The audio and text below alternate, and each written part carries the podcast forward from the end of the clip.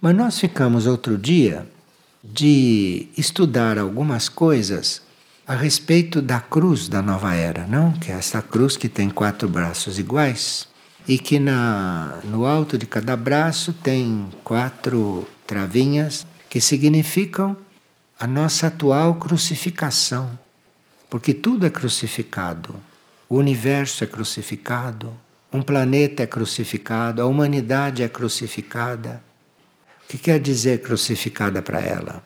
Porque ela hoje já tem compreensão para saber que tudo aquilo que a cruz significava como sofrimento e como morte já foi resolvido por aquele instrutor que se ofereceu para morrer lá. Então aquilo já foi resolvido, aquilo já acabou, porque quando ele passou por tudo que passou ali, até desencarnar ali, ele naqueles momentos, ele estava fazendo um trabalho para o planeta. Ele não estava ali só sofrendo e vendo o sangue derramar. Ele estava ali fazendo um trabalho. E ele estava oferecendo aquela crucificação material para toda a humanidade, para todos nós. De forma que o sentido da cruz mudou completamente para nós. Depois daquilo, acabou aquele sentido da cruz. Aquilo está resolvido. Quem sofre não é por causa da cruz. Quem sofre é porque está recebendo de volta o que fez. Isso nós já sabemos. Agora, estar crucificado é outra coisa. Estar crucificado é você estar nesse equilíbrio. É você estar num perfeito equilíbrio. E essa cruz atual tem os quatro braços iguais, buscando uma igualdade nesta crucificação, buscando uma igualdade de valores. Tanto assim que o, os quatro frisinhos, que dizem respeito a nós, estarmos servindo, servindo os quatro reinos da natureza, mineral, vegetal, animal e humano, faz parte da cruz. E servir estes reinos não é sofrimento. Servir estes reinos faz parte da nossa vida aqui, nesta etapa da vida. Nós fomos então buscar algumas coisas de quatro membros da hierarquia que são conhecidos como Clara de Assis, que é um membro da hierarquia. Estamos falando o nome conhecido, não da hierarquia. Não estamos falando o nome espiritual. Clara de Assis, não? Francisco de Assis, João da Cruz e Teresa de Ávila. Essas quatro hierarquias juntas formam uma cruz para nós. Formam a compreensão de uma cruz para nós. Outras hierarquias podem estar usando esta cruz junto, em conjunto, para outras coisas, outras finalidades. Agora, essas são quatro hierarquias que estão nos instruindo. Francisco foi sempre, não, uma expressão da caridade. Francisco era uma expressão da caridade. E Francisco, como alma, como mônada, sendo uma expressão da caridade, trouxe para o planeta o sentido de união com os reinos. Ele trouxe para o planeta, além desta caridade da qual ele era expressão, porque a caridade não é deste planeta, a caridade é cósmica. Ele trouxe esta expressão e trouxe este sentido de união com os reinos, porque ele era unido com os reinos, com os reinos da natureza. E Clara representava encarnada a caridade cósmica, que é uma caridade além desta caridade humana. E Clara tocou o coração de Francisco com a sua caridade cósmica. E aí Francisco teve um impulso. E Clara também deve ter tido o seu impulso por tê-lo tocado. Francisco, que vinha trazendo a expressão da caridade, encontrou em Clara a beleza e a harmonia na pobreza, então, a pobreza sempre foi uma coisa miserável, né? A pobreza sempre foi uma coisa que todo mundo queria evitar. Clara veio bem pobre, isto é, veio bem pobre, não, nasceu muito rica. E abandonou aquilo e, e saiu daquela riqueza e era pobre dentro. E foi conferir à pobreza que existia a beleza e a harmonia. E isso fascinou Francisco. E isto colocou Francisco numa linha, numa linha de trabalho com Clara. E é por isso que para nós Clara e Francisco são dois braços desta cruz que nós temos que viver. Clara na parte superior e Francisco na parte inferior da vertical da cruz.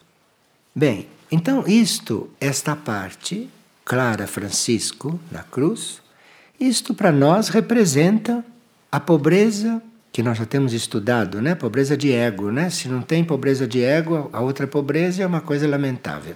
Então, a pobreza, o despojamento de tudo, a alegria no contato com os reinos, a austeridade, a concentração, tudo isso está aqui entre Clara e Francisco.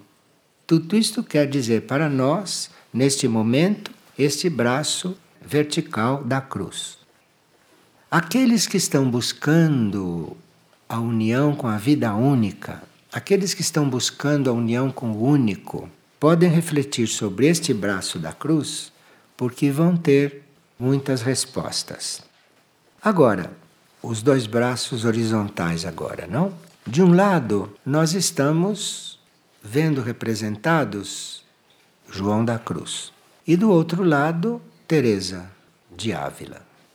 Aquilo que é austeridade, isto é representado por João da Cruz. João da Cruz aqui representa austeridade para que a gente consiga ter uma vida concentrada. Veja o ensinamento desta cruz, não tem nada a ver com sofrimento isto. Então, João da Cruz traz o ensinamento, traz a vibração dessa austeridade, porque se nós não conseguimos nos tornar austeros, não conseguimos nos concentrar na vida.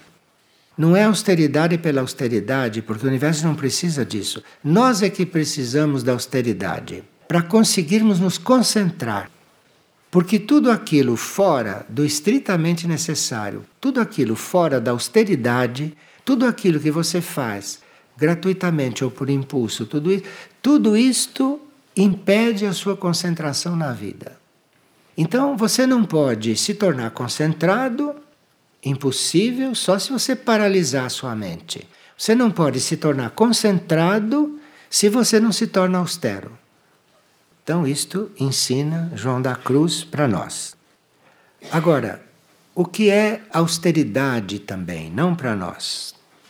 Austeridade quer dizer você não está com supérfluo, né? Então você vai se tornando austero à medida que vai esvaziando a mente.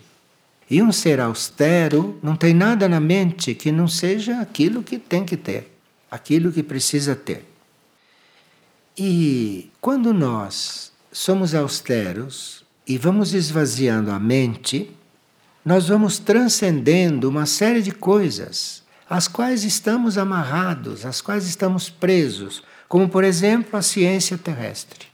Somos escravos da ciência terrestre. Porque não conseguimos esvaziar nossa mente, porque aquilo tudo é um entulho que você tem que tirar da sua mente, não encher a sua mente desta ciência terrestre. E também o conhecimento material e o conhecimento científico, assim como ele hoje existe, assim como ele hoje é conhecido. Este é um dos braços dessa cruz, você se limpar disto. Porque a ciência cósmica é outra coisa, a ciência universal é outra coisa. O conhecimento científico é outra coisa. Onde já se viu uma ciência que não sabe preparar você para a morte? Uma ciência que não conhece quando um ser está desencarnando? Ninguém sabe quando um ser está desencarnando ou não, não sei quando chega a hora. Tem gente que está desencarnando há 40 anos e a ciência não percebe. Tem gente que leva 30, 10 anos, 5 anos para desencarnar. E está andando por aí, mas já está desencarnando. Já está desencarnando. E que ciência é esta? Que não conhece que uma pessoa está desencarnando? Como é que você trata de uma pessoa que está desencarnando? Tem a vida normal, tendo filhos, tudo isso, e está desencarnando. Que a ciência sabe disso? Sabe ver isto? E João da Cruz com esse seu ensinamento, com essa sua vibração, o ensinamento não são essas palavras que eu estou falando. São vibrações que podem estar traduzidas por essas palavras ou por outras também. E o que aconteceu foi que João da Cruz, com tudo isto, encontrou o feminino que ele não tinha encontrado, o feminino em Teresa. Por isso Teresa é o outro, é a outra polaridade da cruz. Porque isso tudo são trabalhos a dois, que é o mesmo trabalho. Um trabalho leva ao outro. E a nós cabe trabalhar todas essas coisas, porque isso já foi tudo resolvido nesses seres. E se já foi resolvido nesses seres, tem condições de ser resolvidos em nós todos, porque eles não eram seres diferentes de nós em certas coisas. Então, eles já resolveram estas coisas. E o que, que nós estamos fazendo? Navegando com estas coisas todas, nadando abraços com estas coisas. Então, Teresa, que para João da Cruz representou o encontro com o feminino, não? Foi um feminino muito novo para ele, muito novo, porque ele viu em Teresa ousadia. Ousadia no feminino ele viu ousadia. Teresa era empreendedora, um aspecto que, imagine, naquele tempo, nem se pensava isto numa, num ser num corpo feminino. Mas jamais se imaginou, jamais se poderia pensar que no feminino houvesse ousadia e empreendimento. Isso sempre foi coisa de homem com H minúsculo, porque qualquer homem pode ser empreendedor. Então, ousadia, empreendimento. E ele viu na oração de Teresa um grande amor pelo Cristo. Isto é que o deixou completamente tocado. Ele viu o quanto um ser pode ter amor. Nunca ele tinha visto um amor daquele pelo Cristo, hein? Ele nunca tinha visto um amor daqueles encarnado. Devoção, ousadia, espírito empreendedor, amor. Tudo isto formou na ordem graça misericórdia não encarnada, formou aquilo que é a contemplação cósmica. Porque na ordem graça misericórdia se deve chegar à contemplação. E na parte interna existe já a contemplação cósmica. Isto produziu na ordem, que é uma ordem que sempre existiu, não? Agora reapareceu mas sempre existiu. E ali formou a contemplação cósmica. E isto trouxe uma grande ativação para os centros planetários, para os centros do planeta. Então veja como essa questão de indivíduos vai vai evoluindo, vai crescendo, vai repercutindo até que isto chega a ativar certas coisas no planeta. E os centros planetários, pelo menos aqueles que nós conhecemos, não estavam tão ativos para com a superfície como estão agora. Então, isto foi obra de seres, isto foi obra de seres que tinham uma consciência, não exatamente de gente de superfície, mas que tinham uma consciência que trazia de níveis por onde andavam com as suas orações, com as suas intenções, enfim, com o seu trabalho. Então, esta cruz de quatro braços iguais, não que nós temos estampada lá nos vidros da casa de Maindra, lá na casa de oração, isto para nós é um símbolo importante. Isto para nós é um símbolo importante. E na parte de cima, nós poderemos ser ajudados a refletir sobre a caridade cósmica, representada por Clara, caridade cósmica. Olha a diferença, o que tem na caridade cósmica que não tem nesta da Terra, não? No braço de baixo, representado por Francisco, nós temos a pobreza dos corpos, inclusive, porém cheia de beleza e de harmonia, uma beleza linda, maravilhosa, artística e harmoniosa, como nós temos que ser pobres. Que conceito de pobreza nós temos? Não, pobreza é miséria, tudo sujo, imundo. E inclusive os nossos corpos têm que viver esta pobreza maravilhosa. Nós não podemos ser completamente pobres se não estamos unidos aos reinos. Porque os reinos são destinados a nos alimentar e nós temos que estar muito unidos aos reinos para tomarmos certos alimentos na fonte. E não precisarmos estar comendo quilos e quilos. Isto tudo tem uma repercussão, isto tudo tem uma, tem uma função muito além do que a nossa mente analítica primária pode compreender. E como a oração está incluída nisso, através da oração nós vamos compreendendo certas coisas. Então, no braço de cima, caridade cósmica, no braço de baixo, pobreza dos corpos, união com os reinos, não é? Caridade representada por Francisco. No braço direito, de quem vê a cruz de frente, temos Teresa, que representa a oração do coração, não a oração da mente, da cabeça, a oração do coração nós temos que descer com esta oração da cabeça. Quando a gente fala oração, quando a gente diz oração, a gente está usando a cabeça, tem que descer com isso para o coração. Porque é isto que vai nos dar aquelas qualidades, aquelas qualidades que deixaram João da Cruz completamente tocado, não? Então, esta oração do coração é que vai nos dar aquela ousadia, ousadia de sairmos desta nossa condição humana normal para uma outra condição humana. Isto precisa ousadia. Quem não é ousado não tem força para fazer isto, porque todo mundo não é assim.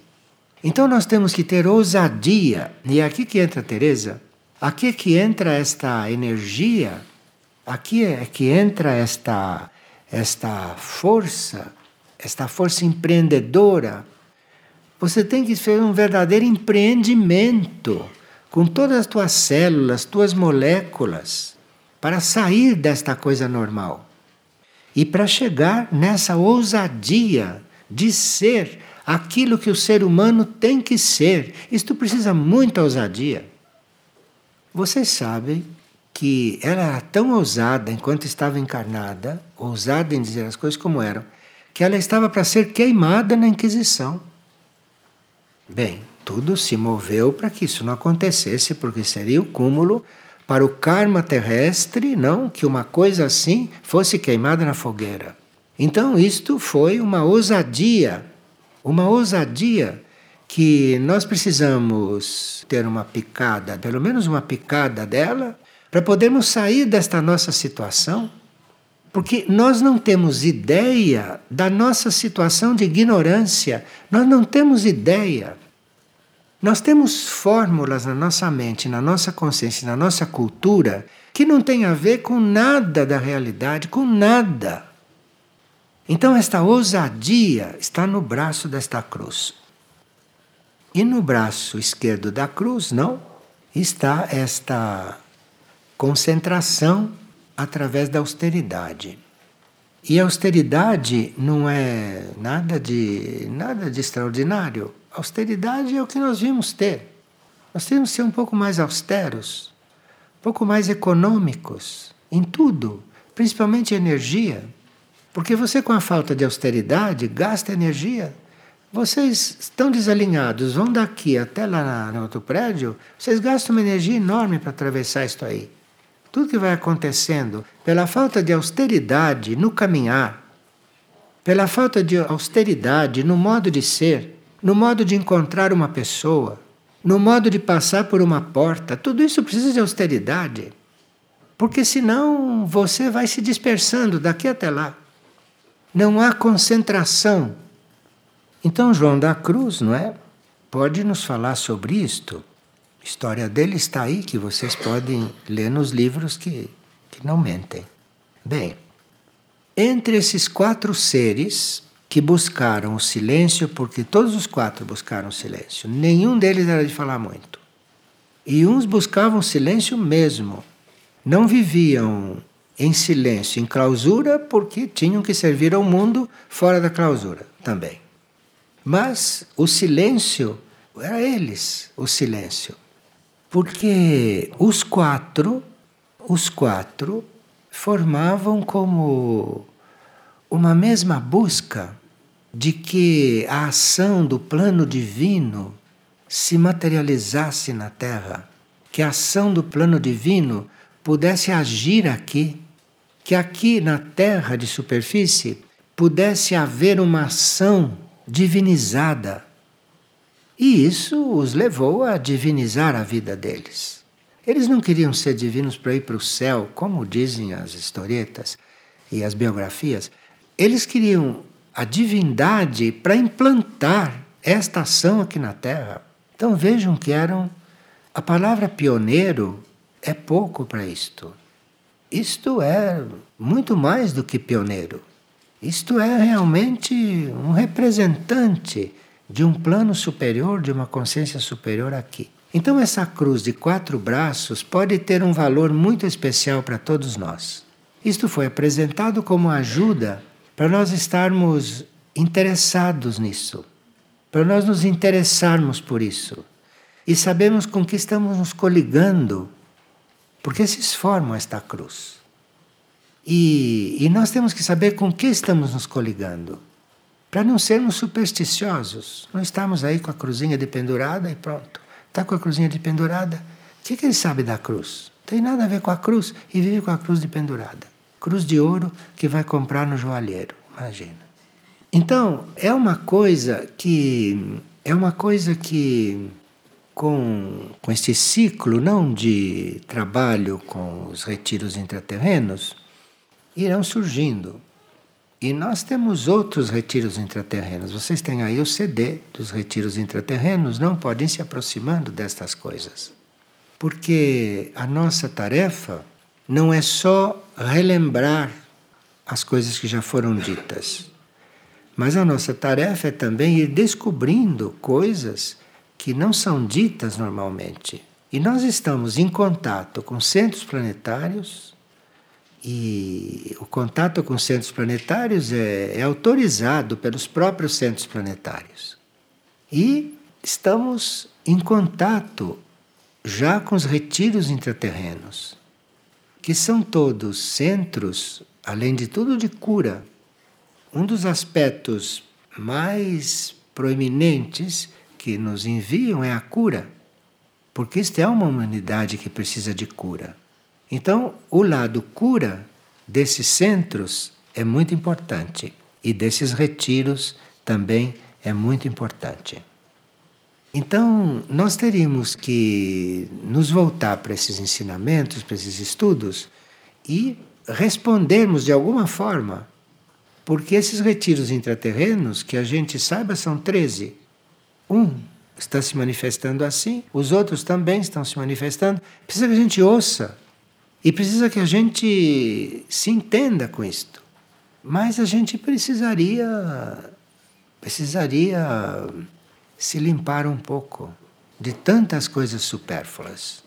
A gente precisaria se limpar de tanta coisa inútil que vive pregada na gente, que tudo vive pregado, vai acompanhando a gente.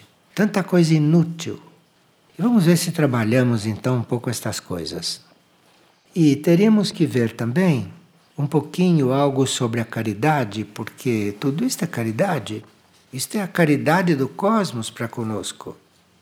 Este universo cheio de caridade permite que esses seres que estariam em, em hierarquias, em hierarquias de outros planetas, estão aqui conosco.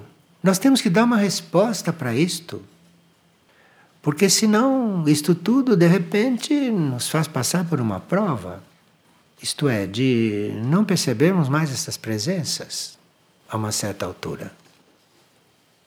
E aqui Teresa de Calcutá, que é uma das instrutoras de caridade, diz que aquele que me aguarda, que aguarda ela, aquele que me aguarda em caridade, isto é, vivendo a caridade, me encontrará no vestíbulo dos mais pobres. Claro que esses seres são onipresentes, mas não vá procurar a Teresa de Calcutá no Palácio Alvorada, não é? Não vai, Você vai procurar no vestíbulo dos mais pobres. Onde é que estão os mais pobres? Não é nem nas palhoças, é na rua, na rua, ao relento. Então, fomos para lá.